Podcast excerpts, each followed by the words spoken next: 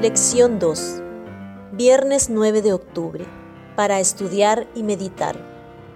Sobre los padres y las madres descansa la responsabilidad de la primera educación del niño, como asimismo de la ulterior. Y por eso ambos padres necesitan urgentemente una preparación cuidadosa y cabal. Antes de aceptar las responsabilidades de la paternidad y la maternidad, los hombres y las mujeres deberían familiarizarse con las leyes del desarrollo físico.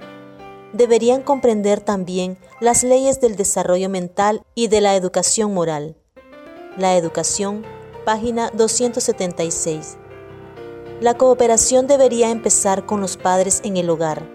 Comparten la responsabilidad de la educación de los niños y deberían esforzarse constantemente por actuar juntos.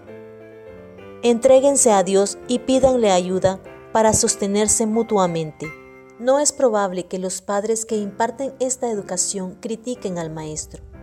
Piensan que tanto el interés de sus hijos como la justicia hacia la escuela exigen que, tanto como sea posible, apoyen y honren a aquel que comparte su responsabilidad.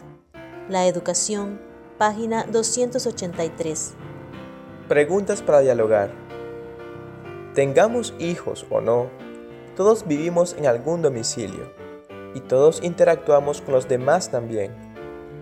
¿Qué aprendiste de la lección de esta semana que pueda ayudarte a interactuar con los demás o incluso a dar testimonio a los demás en el lugar donde vives o en otro lugar?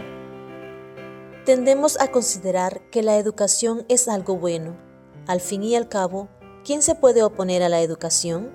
Pero, ¿Siempre es así? ¿Qué ejemplos podrías dar en que la educación se haya pervertido y convertido en algo malo?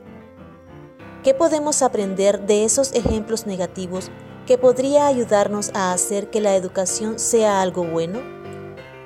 Como se indica en el estudio del miércoles, todos recibimos el don sagrado del libre albedrío.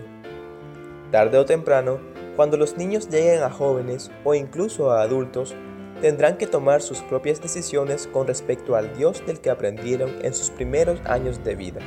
¿Por qué todos, seamos padres o no, los que procuramos dar testimonio a los demás y enseñarles el Evangelio, siempre debemos tener en cuenta esta verdad crucial del libre albedrío?